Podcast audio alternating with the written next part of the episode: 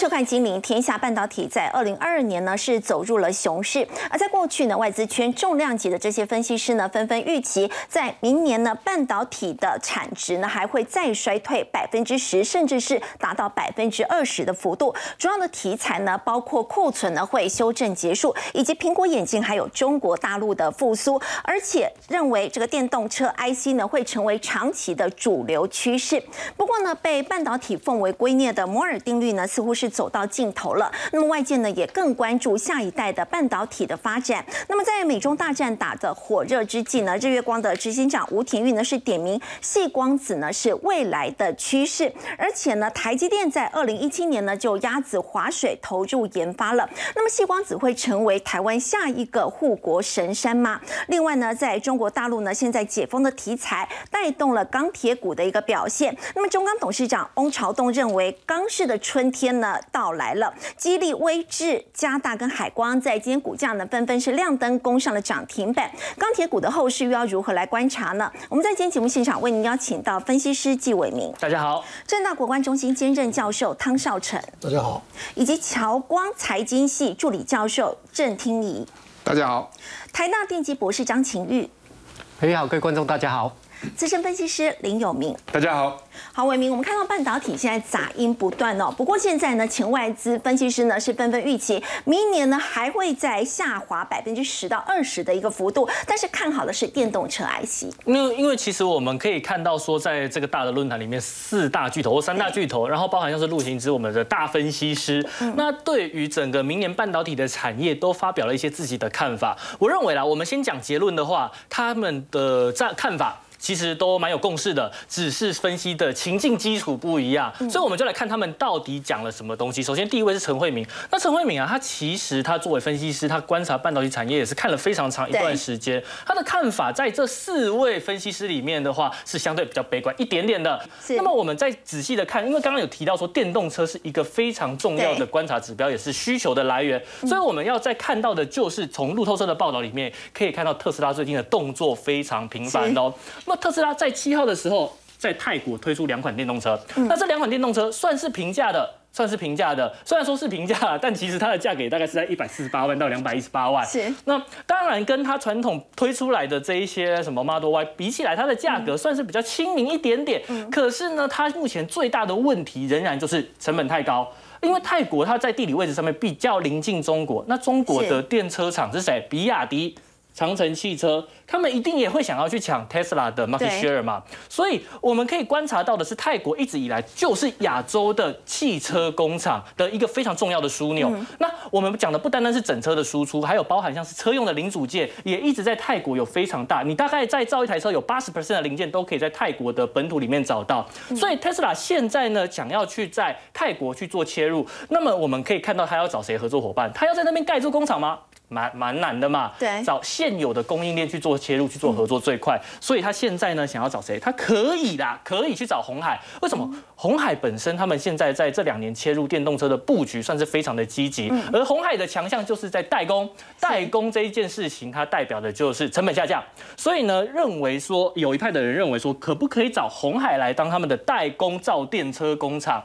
这一个想法就出来了。那么这个时候呢，Tesla 就可以遵循所谓的苹果模式，苹苹果模式就是专心在软体的开发，它的自动导航、它的自动驾驶，Tesla 就专注在上面，而在造车的部分，在海外造车就交给这些代工厂去执行。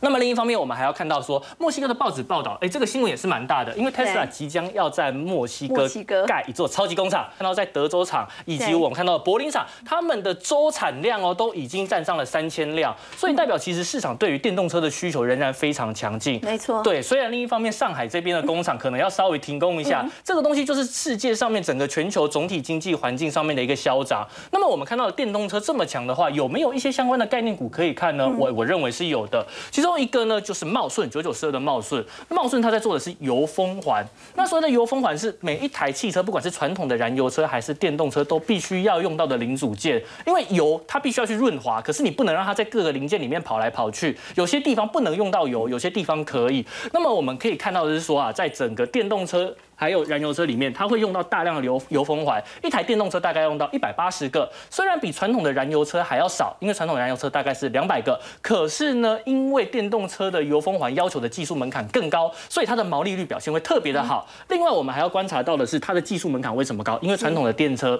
它的转速大概引擎转速就是两千到四千转，可是电动车要到一万六千转，也就是它必须要比燃油车耐了高八倍的转速。因此，我们可以看到在台股最近其实走了一个相对比较大的修正的情况之下，特别是在二零二二年走大空头，茂顺的股价竟然是呈现一个多头的行情。所以在最近股价拉回，我认为啊，如果有靠近年限的部分的话，它的投资价值就会出来。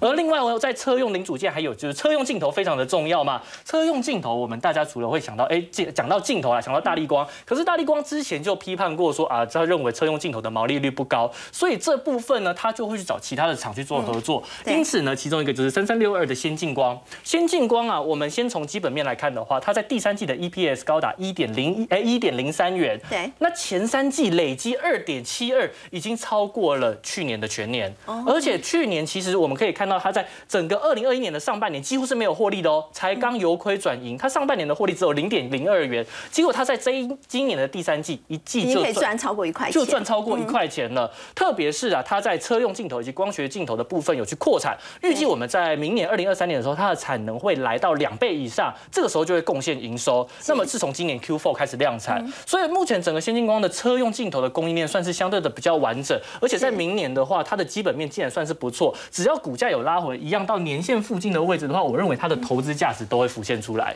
好，刚刚伟明，当我们看到呢，虽然对于一些在外资圈的一些前重量级的分析师，对于明年半导体的这个景气看法呢，依旧是偏向比较悲观的。不过呢，在车用 IC 呢，他们则是认为说这是一块长期发展的一个趋势。不过刚刚呢，伟明也有带我们看到，就是陆行之他说半导体的这个部分哦，要特别请教郑老师，他认为说这个半导体啊，今年是逐季往下，明年则会。逐季往上，那么说呢，这个最糟的状况已经过了，明年会出现股价方面的无稽之谈，你也这么认为吗？那如果大家了解无稽之谈的定义的话，就代表说我基本面非常不好，那我股票大涨，那就如同我们在两千零八年股市的话，大概从九千八百多点跌到三九五五，那那一段期间的话，全世界都是用的宽呃。把利率降到零，也就是宽松货币政策，那资金很多的状况之下，基本面不好，那股票才会涨，这个叫做五 G 之谈。那如果呃陆行之他所讲到说明年的话，那他逐季会成长的话，那也代表说，哎，他的基本面还算不错嘛。那但是你要了解，明年是全世界哦，应该是这十五年来的话，啊，紧缩货币政策来到一个极致，来到一个极致之下的话，那。哪有所谓的无稽之谈？也就是说，没有钱，股票就不会涨上来。所以我一直在主张。刚才我们看到，哦，有人主张说，啊，半导体好，景气有有些认为不好，但是这个对我来讲都不是重要。重点是什么？根本没有景气行情。在我的定义里面，只有资金行情啊。这个也不是我讲的，是科斯托兰尼讲的。他说股票要涨，只有两个因素，一个就是资金。当然，资金我们一般来讲，资金有两个嘛，一个资金的价格就利率嘛。那货币的价格就汇率嘛，嗯，那再来就是我们所谓信心，所以只有资金行情的状况之下，那明年的话根本没有所谓资金行情，所以陆行之所谓的无稽之谈，在我的看法，在我们的认知里面，应该不能这么这么说哈，所以我个人认为哈，我讲出来的话，大家一定很不舒服的哈，也就是台积电的话哈。明年第二季有机会下探大概三百七十元以下。啊，它今年的这个低点是十月二十六号，那时候到三百七十块，所以认为明年还会再有机会破前低那大概六百块的时候，我说它会跌破四百块的时候，大家都是酸我啊，哈啊，所以在我们在讲这个股票的时候，哈，往往我们讲到说孤独也是一种才华嘛？为什么？因为你讲的时候跟人家大家都不思维不一样的时候。那你一定会被酸的嘛？那为什么我会讲到到呃，它有低位下单三百七十块钱哈？那我们都看到很多的投资朋友，他们都会用所谓的呃我们的本益比河流图，嗯，哦去看说哦现在的话台电是有史以来啊它呃本利比是最低的，但是你要了解，当全世界的呃诶简单的讲，就是美国联邦基金的利率来到五趴的时候，那也就是说你去投资美元。明年的话，那定存的话是五趴。各位，如果我们现在的话，十年期公债殖利率如果在一趴以下，或是美国美国联邦基金的利率在一趴以下的话，大家不会去介不会是介意机会成本。哦，但股神巴菲特说，如果美国十年期公债殖利率未来十年维持在百分之二点三的话，那么道琼是上看十万点有机会。对啊，这个就代表什么？我们这这一波的话，为什么台股会涨上来，美股会大涨？那如果你去看一下前呃前美国的主动型的基金经理人，他的持股是。到这最近哦，它是四个月来最高的，也是标标普，诶诶标普普尔哈，嗯，S M P 五百哈，它的话啊，最近的话在增增加市值加实战，那那这个代表什么？这一波是主动型基金拉上来的，是。那再来的话，我们看到，呃，台积电为什么会涨？巴菲特买它，但是巴菲特刚才主持人讲到这个一个重点，也就是说。当巴菲特去买一家公司的时候，如果你从过去去看的话，他去买苹果，二零一六年，你要知道，当时二零一六年的话，苹果全世界的手机是销售量最高的，大概十五五亿只。那从此以后就开始下来，也就代表说，巴菲特买的个股里面，它有一个意义哦，就是说，它应该将来的资本支出越来越少，因为对巴菲特他们来讲，它最重要的是，呃，所谓的。Cash flow 就呃流动资金，所以很有可能他买台积电之后，就告诉你一件事情，台积电将来要再继续成长的几率就越来越少。那我第二个要强调的是说，巴菲特去买它，他说二点三 percent，也就是说他的观点跟科斯托兰尼是一样的，也就是利率在低的时候，股票才会涨。所以他去投资呃所谓的台积电，他是一个长期投资的。是。它它今年是投资惠普啊，惠普是投资的是最高点，也是跌下来啊。那也就是说，在二点三的时候，也就是说，巴菲特看的是后年，或许更久，更久以后。对，所以我们投资人的话，你不要急于说明明年的话，哦，它一定会大涨。美国十年期公债殖利率在百分之一以下，那百分之一以下的话，也就是说，我们这一次 COVID nineteen 哦，呃，全世界都宽松货币政策，我们美国十年期公债殖利率来到零点五七左右，所以百分之一以下嘛，那本。那个诶，百分之一的颠倒，颠倒，颠倒就是本利比嘛。对。那如果本利比一百倍的话，那台电的话，当然一千一千块，一千块就就合理。对，合理啊。所以他们都没有讲错，只是说我们的时空背景不一样。那如果你说啊，殖利率来到两趴的时候，那合理的价格应该大家都会算嘛，哈，五百五十块。对。那如果殖利率来到三趴，那现在的话，我们看到呃。呃，最近的话，美国十年期公债殖率大概来到三点七嘛，因为昨天日本的话有一个哦殖率曲线的一个改变嘛，所以合理的价格大概三百六十六，嗯，所以以目前三百七十块哦，嗯，哦，那如果殖率来到四趴的话，哎，不排除在两百七十五，可能跌破前低，甚至跌破三百块都有可能。我想股票市场里面唯一的就是什么都有可能，是，哎，所以各位你要知道说。我台积电的话，本身来讲，它不适合做所谓的呃定存股哈。但当然，如果你要做定存股的话，如果能够跌到哦呃三百块以下的话，那你买的是要赚资本利的。为什么？因为你的殖利率只有二点七五，你要用时间复利创造你的财富，公司还财务能力都不一样啊。所以有有时候就这样了。呃，我们看到整个媒体大量的报道的时候，大家这一次要验证一件事情。人多的地方不要去，好，这所以我个人认为就是说，呃，这个台电我们用比较呃呃，就是比较一个用直立的方式来分析哈，希望说各位啊，对台电的话，如果你真正要买它的话，我们就等待嘛，各位各位你要了解哦，哎哎，机会随时都有，是，但是控制风险，嗯，你才控制很重要，对，你尤其明年。要特别注意啊！好，刚刚郑老师带我们看到，就是在明年呢，其实半导体呢依旧是景气杂音很多的情况之下，如果在投资的部分呢，还是要比较谨慎小心一点。不过半导体业，我们说到明年呢，可能才会落地。不过钢铁族群现在是不是已经有看到谷底翻身这样的一个曙光呢？那么尤其呢，在中国大陆现在是开始解封了，日经亚洲的评论也有说到，这个像是在能源的一个部分呢，可能因此整个需求会被带动，而且在昨天。天这个中钢的这个法说会，董事长呢，其实他也说钢市的春宴会提早到明年第一季就会报道了。呃，确实哈，各位可以看一下，就是各家在预估中国 GDP 啊，其实今年度哈，大部分的都很低啊，大概都低于三个 percent 以下。比如说九月份预估大概二点八，十二月预估二点七。可事实上到了明年的时候，从二点八跳到四点五，然后从二点七跳到四点三。我想这个部分跟这个解禁有很大的一个关系。还有中国这几年一直不断的在压抑，比如说前一阵子的共同富裕啊，或者是后来你看到的二十大之后，所以整整个的一个消费的力道，再加上这个风控的一个关系，一直不断压抑的话，在明年确实会爆发。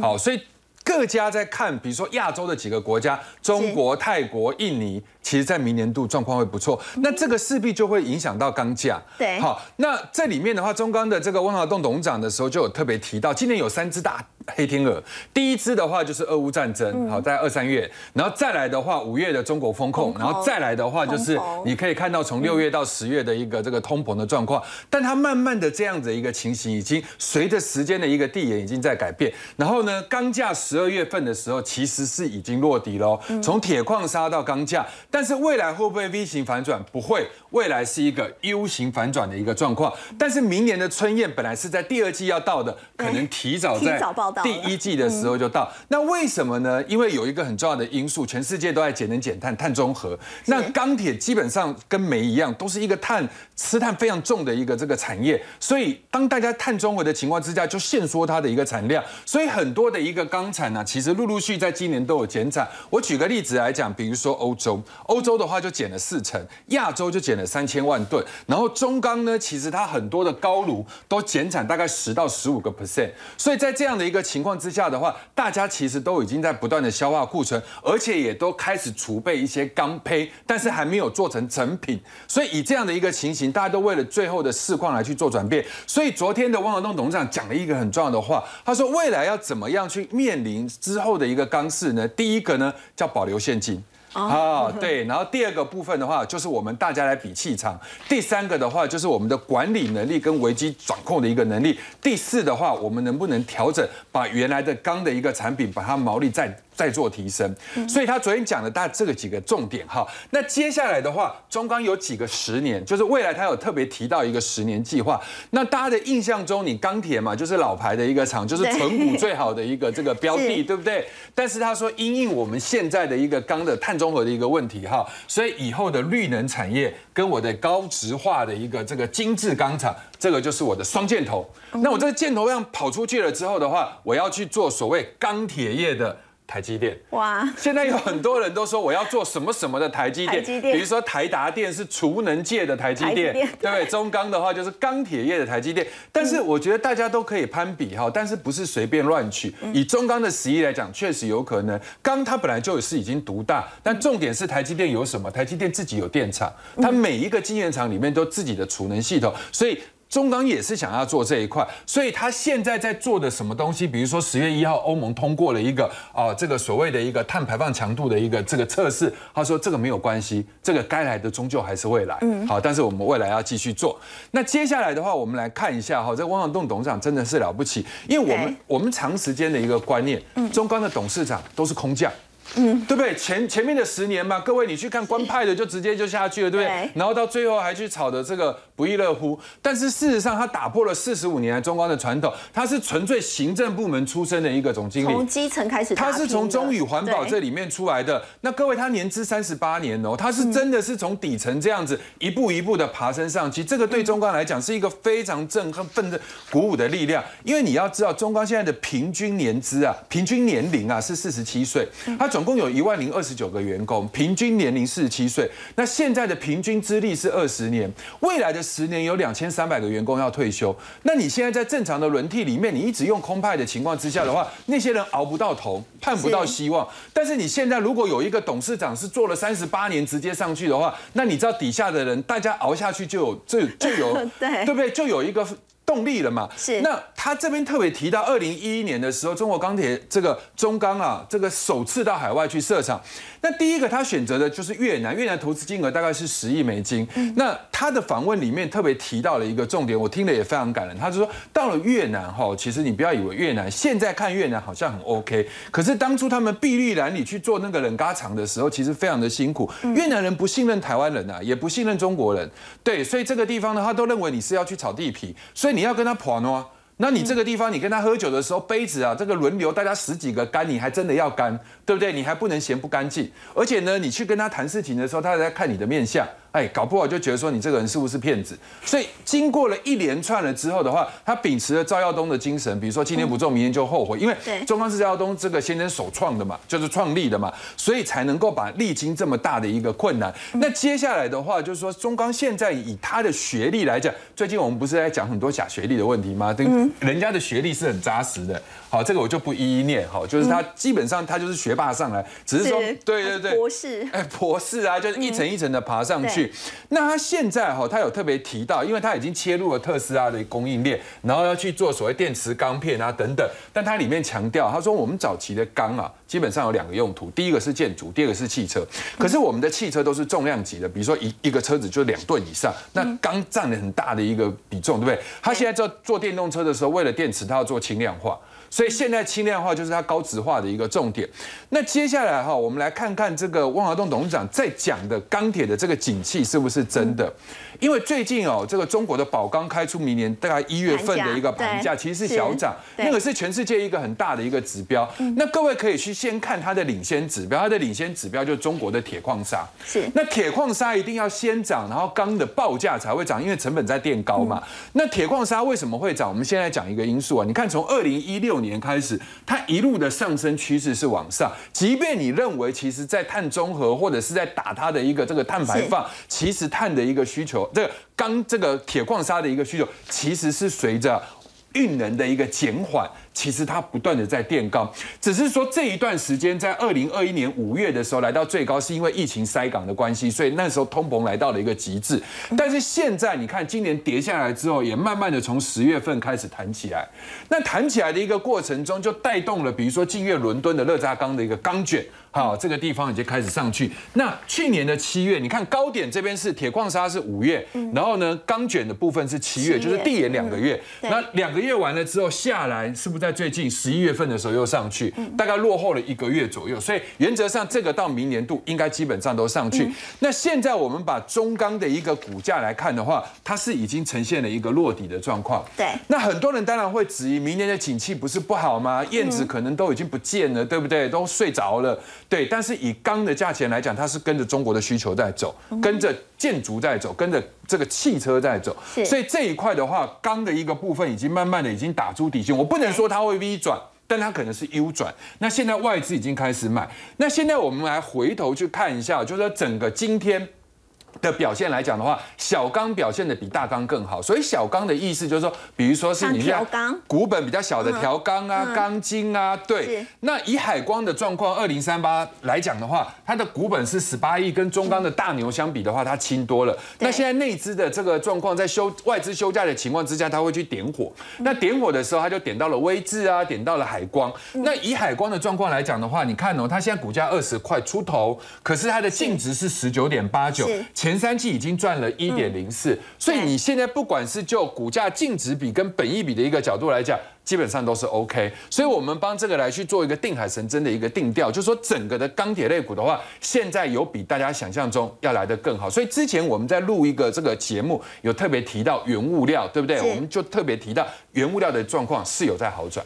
好，刚刚有明哥呢带我们看到是在钢铁业的一个部分。我们知道钢铁族群还是所谓这个景气循环股。那么欧朝栋说呢，钢铁的春燕在明年第一季就会提前报道了。那么现在投资人也非常的关心，就是在股市的春燕究竟什么时候会来到顶？但明年是有没有行情的？我们继续请教郑老师哦。在今年整个股市呢，其实是震荡非常的剧烈的。那么根据 CNBC 的百万富翁调查，他说拥有一百万美元或是更多可以投资资产的这些有钱的投资人，他们压住明年的股市。会有两位数的跌幅哦，其实是比较悲观，而且是在金融海啸以来最悲观的一次。但是呢，奇怪的是，这个散户呢，却还是。增加在压住的，但是许多专业投资人呢，似乎是缩手在离场，就是说散户是在买，但是呢，有些有钱呢是在卖股票的。那么对于这个明年的这个美股啊、台股，您会怎么观察？那主持人，你想专业投资人比较对股票比较了解，还是一般散户比较了解？当然是专业。呃，对啊，那那我就是赞成这个。我本来就认为说明年是呃台股最难做的一年，所以各位红对比今年还难做。对，没有错。哦，所以你你必须在今年里面，呃，比如明年里面，呃，控制风险。那很多人为在呃二零二零年的话，COVID nineteen 哈，赚了一笔钱，赚到今年的话，哦，一万八千六百一十九点之后，把钱全部输光了。那他们都不知道怎么样赚到钱。那我们就如同呃萧亚轩哦最陌生的呃最熟悉的陌生人，为什么？因为大家都要追求的是什么？财务自由化。那这四个字已经变成讽刺了。那为什么大家会对于呃趋势不懂？那我们今天就来跟各位讲哦。那也就是说，如果你把这这我们现在讲的把它了解之后，你就知道哪时候啊整个台股和全世界的股票是由多头转空头，那哪时候是由多头呃由空头转多头？那第一个就是我们要看的四个指标。第一个，美国联邦基金的利益。什么叫美国联邦基金的利益？就是台湾的隔夜拆款利率。对，也就是说，银行跟银行之间的这一代利率，就是说，请问彰化银行跟台银借钱嘛？是。那一般来讲，银行就有钱，我第二天就还了，所以叫做隔夜拆款利率嘛。哦，那再来就十年期公债利率，如果往下哦，各位，这个大概。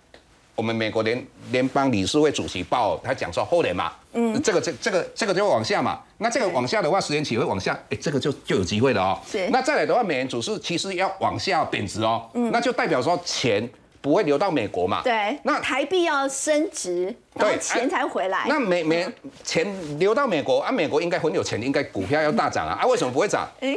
啊，就联准会把它收回去了嘛，啊啊，所以台币的话要要升值的趋势，对，那这样的话代表有行情。哦，各位这一定要了解。那相对这一段时间，从台股要一万八千六百一十九嘛，也内混嘛，那美国联邦基金的利率，十年期公债殖利率是不是往上调升？那再来，你看美元指数是不是最高来到一百一十四嘛？对对，那台币的话是不是贬值贬到三十二点多嘛？对对啊，这个就是一个趋势嘛。所以最近的话，我们有看到一些人在预测说，明年的话台股有机会来到一万九、一万八千点。哦，我个人认为啦，一万八千六百一十九。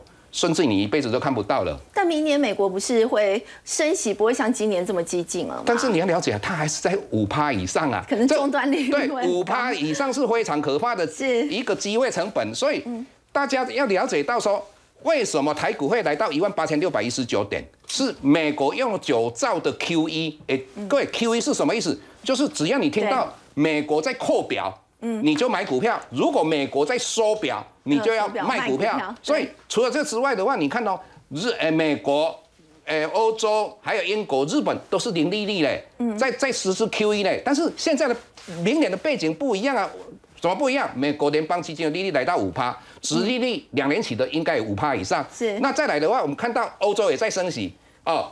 那那所以在这种状况之下，它的机会就非常少了嘛。所以您刚刚提到这样子的一个情况之下，它就会变成是没有行情。没有行情，明年还是会维持这样的一个情况。没有错。所以你看到本来欧洲的话，它不是说不要收表吗？但是它现在已经决策说，呃明呃明年的呃三月份要收表。那你再看一下哦，美国利率与台股之间连贯性啊，各位你看一下哈。那台股的话要涨，一定是在我们是看到两千零八年之前，一定是联邦基金利率在低点的时候它才会涨。那你在这个地方哈，这个呃，二零一八年的时候，在二零一七年五月份的话，台股上万点，为什么上万点？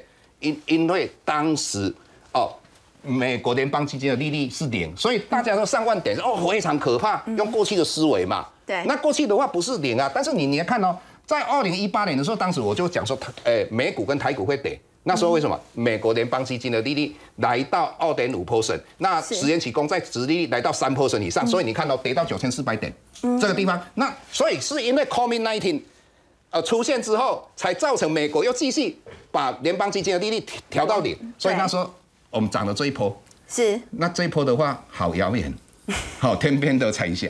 各位要风险控管好，因为这个要往上，这个要往下，往下哎，所以这个风险一定要控管好，明年风险很大，哎。好，所以请教郑老师，那么台股的话，在明年什么时候会落地呢？我个人认为，应该在第二季会打第二只脚。那这一只脚的话，有可能比上一次的最低点一万两千六百二十九点更低。那原因的话，我们刚才讲到台电的话，三百七十块这个。哦，低点的话，明年第二季有可能破，所以整体来讲风险很高啊。哦，所以台积电是全王，台积电是可能会破前低的话，那么台股在明年第二季也有可能会落地。没有错，嘿。好，不过我们说到呢，这个牵动明年全球股市表现的这个因素，当然很重要的还包括在乌俄战事的一个部分了。乌俄战争呢，其实也引发了这个欧洲的能源危机。现在为了防止这个天然气的价格呢持续的飙涨，所以二十七个欧盟成员国能源部长呢，他们已经打。达成协议了，就是呢，他们对天然气的价格上限已经达成了一个结论，但是没有想到就在这个时间点哦，非常的巧合，俄罗斯通过乌克兰进入欧洲的这个输气管呢，汤老师竟然在这个时间点发生爆炸了，是不是太过巧合？非常巧合，可是我不意外哦，不意外，一点都不意外，为什么呢？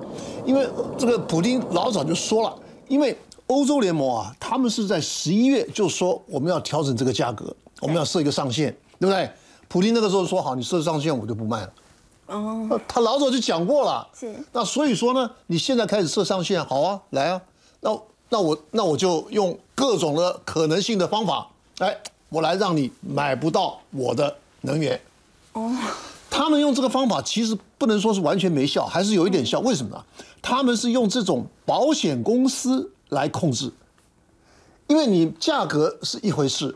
可是呢，你你这个运输的时候你要保险，嗯，那可是这些保险公司啊都在美欧，哦，那所以咱们用这个美欧的这个保险公司来控制人家，那你说他是不是会受伤？那当然也是会受伤的，是哦。那可是那你你你从其他的地方来的啊，这个你譬如说用有这个管线的，那这个东西当然就不会受到什么大的影响。可是呢，现在的这一条就被炸的这一条，对，是俄罗斯。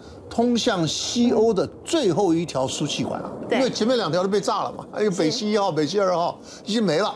那所以说现在好了，那你试试看吧。那可是呢，这个 Gazprom 就是这个欧这个俄罗斯的啊这个煤气公司，他讲了，他说我们会用这个平行管线啊，我们继续供应。啊，好，像继续供应啊。好了，那到时候我也可以不供应啊。嗯，好了，那这个就等于说给欧洲国家一个天大的警示。可是呢，反过来，欧盟国家呢，他们自己也说，哎，我们现在存量还够，是，可以啊，你存量还够，那你冬天过完了以后，那就那就再说了，只要先度过这个冬天就好了。他说这个冬天他们是觉得没有问题的，没有问题，哎，他们已经花了很多钱，比如说像美国买，是，美国卖卖给他是国内四倍的价钱，嗯，啊，那个法国总统已经去骂人了。他上次不是 不包到美国去见了拜登吗？是，他见了拜当天他就开他就开骂了，说是盟友，结果卖了四倍对啊，你这个赚我们，而且当然还有其他的问题了。可是呢，像现在的这个情况呢，在短期间就是在这个冬天这一段啊，哎，可能还不会有什么很大的啊这种变化。可是这个冬天过了以后啊，那就再看吧。嗯，而且这个冬天啊，还要看什么呢？看你冬天到底是是不是很冷的冬天。有时候冬天很暖呐，那很难说了。可是今年看起来好像真的很冷了。对，你看我们台湾现在 就很冷了，就已经很冷了。可他那边也是啊，这个气温是非常非常低。你像比如说乌克兰现在是零下十五度啊，嗯，那你说这东西，这个日子怎么过？你现在如果说没有水、没没电的话，那是不是这个怎么过啊？那现在再加上这个问题，你像这个天然气又给你断了，好了，那你看着办吧。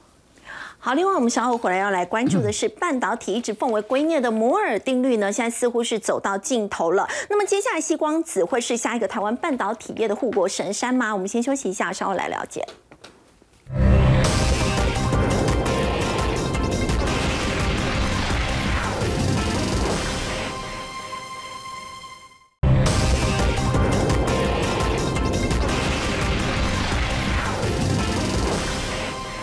导体呢被奉为圭臬的这个摩尔定律呢，现在似乎走到尽头了。不过，这日月光的执行长呢吴廷玉在这个时间点还抛出了这个细光子，说是未来半导体的趋势。我们就要请教这个张博士，这个细光子到底是什么？它有可能会成为台湾半导体下一座护国神山吗？好，其实应该是说。因为细光子它其实不是某一家公司哦，但是它其实是一个非常非常重要的技术。我们从这个刚刚日月光的这个这个这边来说明哦，日月光它其实跟台积电。哦，合作，那大家就可以知道这个的力道，或者是它的未来潜力有多大。是它主要做的事情是跟光学的共同开封装。封装，对，它是封装，因为大家都知道日月光是做封装的。那它其实就是以前传统它都是封装，所谓我们讲的电的 IC，就是我的走的都是电的讯号。可是我现在随着我的制程上，现现在这样慢慢这样的一个需求，我其实会做的是不只只有做电的封电的 IC 的封装，我其实这个 IC 里面我就整合了光的讯号还有电的讯号。那我们可以从这个历发展历程上来看，大概来看有哪些公司。哦。第一个苹果，嗯，然后格罗方德，格罗方德。它其实是并下这个 IBM，OK，然后 Intel，OK，是，台积电，这我们刚刚有讲过了。其实都是半导体的大厂，都是半导体的大厂，所以我们对从技术上来看，这个其实就是从半导体这边再做一个更进一步的延伸。那这个从最早最早的时候，其实在八零年代、九零年代的时候，美国的这个 Richard 呃 Sorap 这个教授他提出来之后呢，其实在在在二零一二年的时候呢，其实 IBM 是最早做出来的，它是最早研发出来，可是所以格罗方德才会收购它，取得进场的门票。对，在那个时间点，其实呃，格罗方德他说他号称他不再不再做所谓先进制程了是，他其实某个程度他其实就是开始在做这个细光子的这个布局。那所以我们从这里来看，第一个这些都是刚刚提到，就是都是世界级的半导体的大公司对。那另外还有一家哎新创公司。那这而且是台湾的台湾的新创公司哦，奈维光。那奈维光基本上来讲，它其实技术的发展是从我们台大这边的光电所所长哦，就是林清富林老师这边的这样子的一个研究。然后当然也不止，因为其实包含了像之前台大陈呃前校长李世成哦李李老师，他其实也是负责这里面其中的一个部分技术的研发。对那他主要做的事情，而且厉害在哪里呢？第一个，我们只花三年的时间对，而且领先德国跟日本，哦，然后开发了全世界，而且我们是量产哦，全世界第一颗中远红外线四合一，OK，四合一的这个细光子晶片。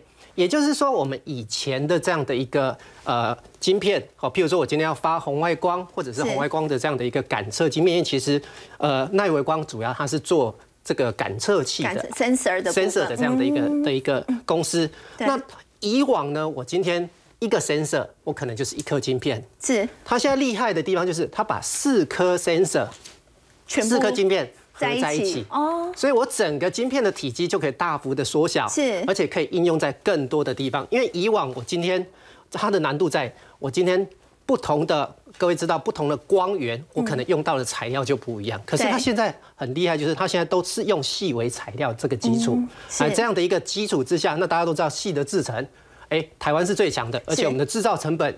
一定是最最有有竞争力的，力对。这是很厉害的地方。是。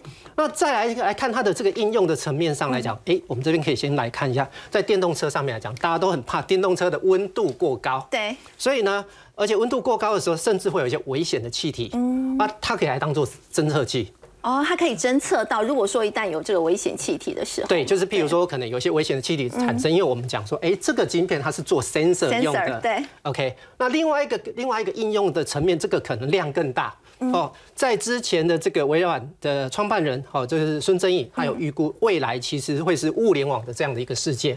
那各位都知道，现在大家都戴呃各种手表、手环等等各种不同的感测器，是。不管侦测你的心跳、侦测你的血压等等这些东西，那这么多的东西绑在我们身上，那这样的一个物联网的装置，我们一定希望我一颗一颗镜片就可以有很多的功能，哦，对，我就可以很多的应用，很多的功能。所以我今天哎一颗镜片我就可以有四种不同的 sensor 在里面。所以以后细光子就可以让这个东西，等于说它运用的层面会越广，但是不会像过去这么样的一个麻烦嘛？呃，它整个的体积我们就可以缩小到很小，而且其实来讲，它的应用层面非常的广泛，因为在接下来的这样的一个需求，其实会是呃非常大量的。嗯，那我们先来看一下细光子，简单的来讲，它其实细大家都知道是半导体，对，光呢指的就是把光电系统把它整合在一起。是以前呢，哦，光电系统我们可能光是呃有镭射，大家听过镭射，我一定是先镭射光打出来，对经过中间的传输的这个，不管是用光纤，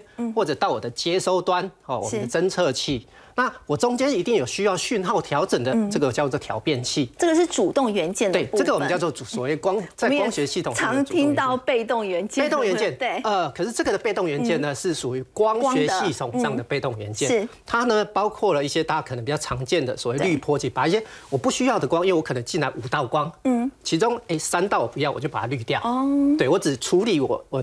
只处理我需要处理的这样的一个需的光，那当然我这个就跟电路一样，嗯，我一定有需要哎合在一起或者把它做分分的一个处理，所以呢这些元件哈，还有这个我今天光进来之后我要往哪一条路走，要切换器，对，所以这些我们叫做所谓的被动元件。那在传输的部分，就像我们刚刚讲光纤，或者是我今天坐在晶片上面来讲，我这个传输的这个这个呃通道，我们就叫做光波导。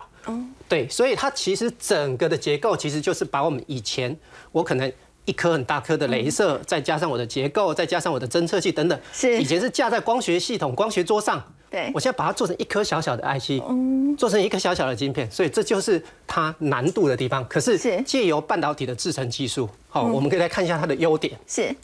那第一个，它的优点就是把我们原来 IC 里面电的讯号改为光光的的讯号，讯号，对，对啊，进行光的讯号，这有一个很大的改变。第一个，我传输速频率越来越高的时候，我电没有办法传很远。哦。可是我今天透过光的话它就就不会有这个问题，没有这个就像问题对我们现在长途的传输都是靠光纤在做传输。是那同时频率越来越高的时候，它会有干扰的问题。光呢也不会有这个问题哦，所以在讯号的传输随着我们呃速度要求越来越快的同时，对这个的优点就哎越来越凸显出来。它其实并不需要做到目前现在我们讲的三纳米、五纳米这样的设备。所以中国大陆可以用这个东西。是的，所以他们其实接下来大家有了在预估，它接下来会全力发展这一块。就是在美美国的打压之下，可能中国大陆的话，它现在可能会用细光子这个东西来发展它的半导体。呃，其实这个会是一个呃，我们等一下这边会提到说，细光子目前其实已经有商用的产品，而且它主要的应用是在我们的这个资料中心。哦，所以以后这个资料中心，目前现在资料中心全世界都是呃最大的市占率就是 Intel。是。哎，中国大陆它这个因为它没有受到被它没有被卡，对哦，所以它这个是很有机会是。在全力发展的一个 找到一个破口。了 是资料中心是我们这个现在细光子的这个主要的一个应用。对。那未来的这个应用，简单讲，我速度需要越来越快的，嗯。然后呢，资讯量传输越来越大的，嗯，不管是自驾车，我们知道自驾车我的光学雷达扫描很多的资讯量需要去处理，是。AI 也需要很大的运算，这样相关很大量的传输，甚至未来的五 G、六 G 等等。甚至量子运算，还有生物感测，这些其实都是大家目前认为上未来细光子一个发展很大很大的一个。台湾在这一块有优势吗？呃，其实第一个我们在制程上我们一定没有问题。对，第二个来讲，在开在制程的这样的一个研发上来讲，我们我们本来就就是没有问题。那刚刚我们也看到很多国际的大公司，对哎，这些大公司它不会自己做，哦，它一定是有点像是我们的 IC，其实是哎可能还是找台湾这边来做这样的代工，所以这是我们未来的一个发展的一个潜力。嗯，是不是？刚刚张博士带我们看到呢，就是未来在发展细光子这一块呢，其实台湾依旧是具有领先的优势的。不过，同样台湾是不是也有优势？就是台塑集团组了储能国家队。那么相关的概念股接下来是有没有机会可以因此来点火呢？我们先休息一下，稍后来关心。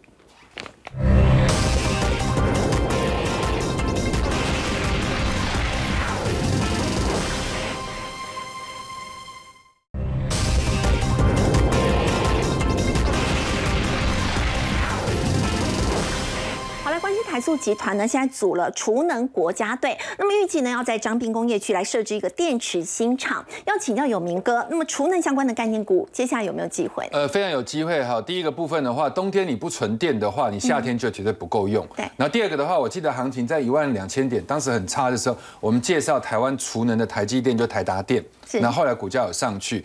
那现在的话，整体的一个台塑，除了自己本身的它就有电池了啊，因为它以前就是长源科的一个台塑这个台台塑新智能来投资长源科，然后它现在又在台南的永康来去做这个储能厂。那各位要知道，比如说台积电自己有这个电厂。可是你周边的这一些半导体公司不见得有，所以你储能厂建在台南的话，整个南科基本上都可以免除跳电的一个危险。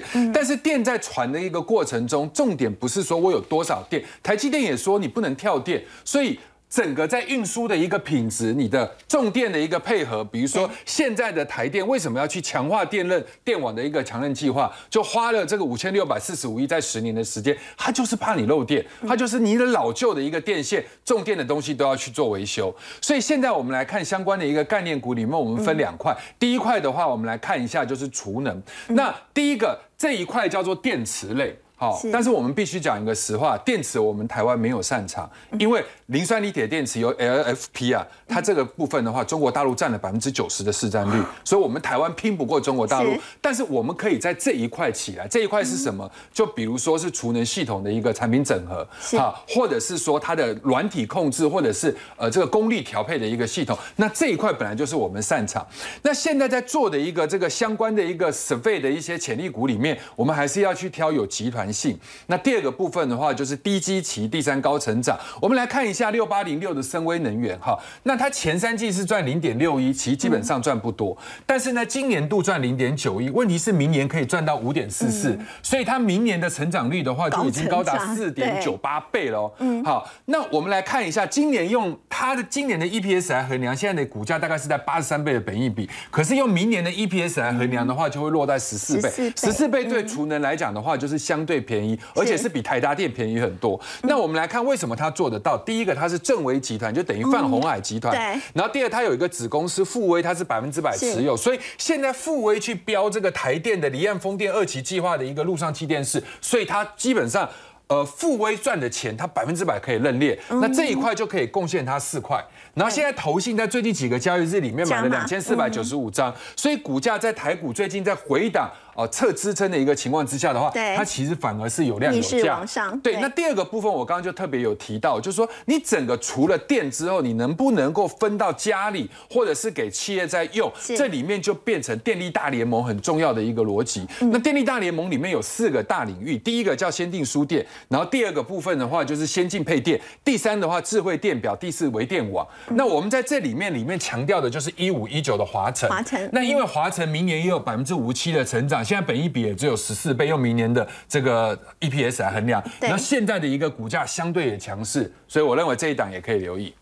好，我们稍后回来要来关注的是美国通过了二零二三的国防授权法，对台湾来说真的可以安心了吗？我们先休息一下，稍后回来。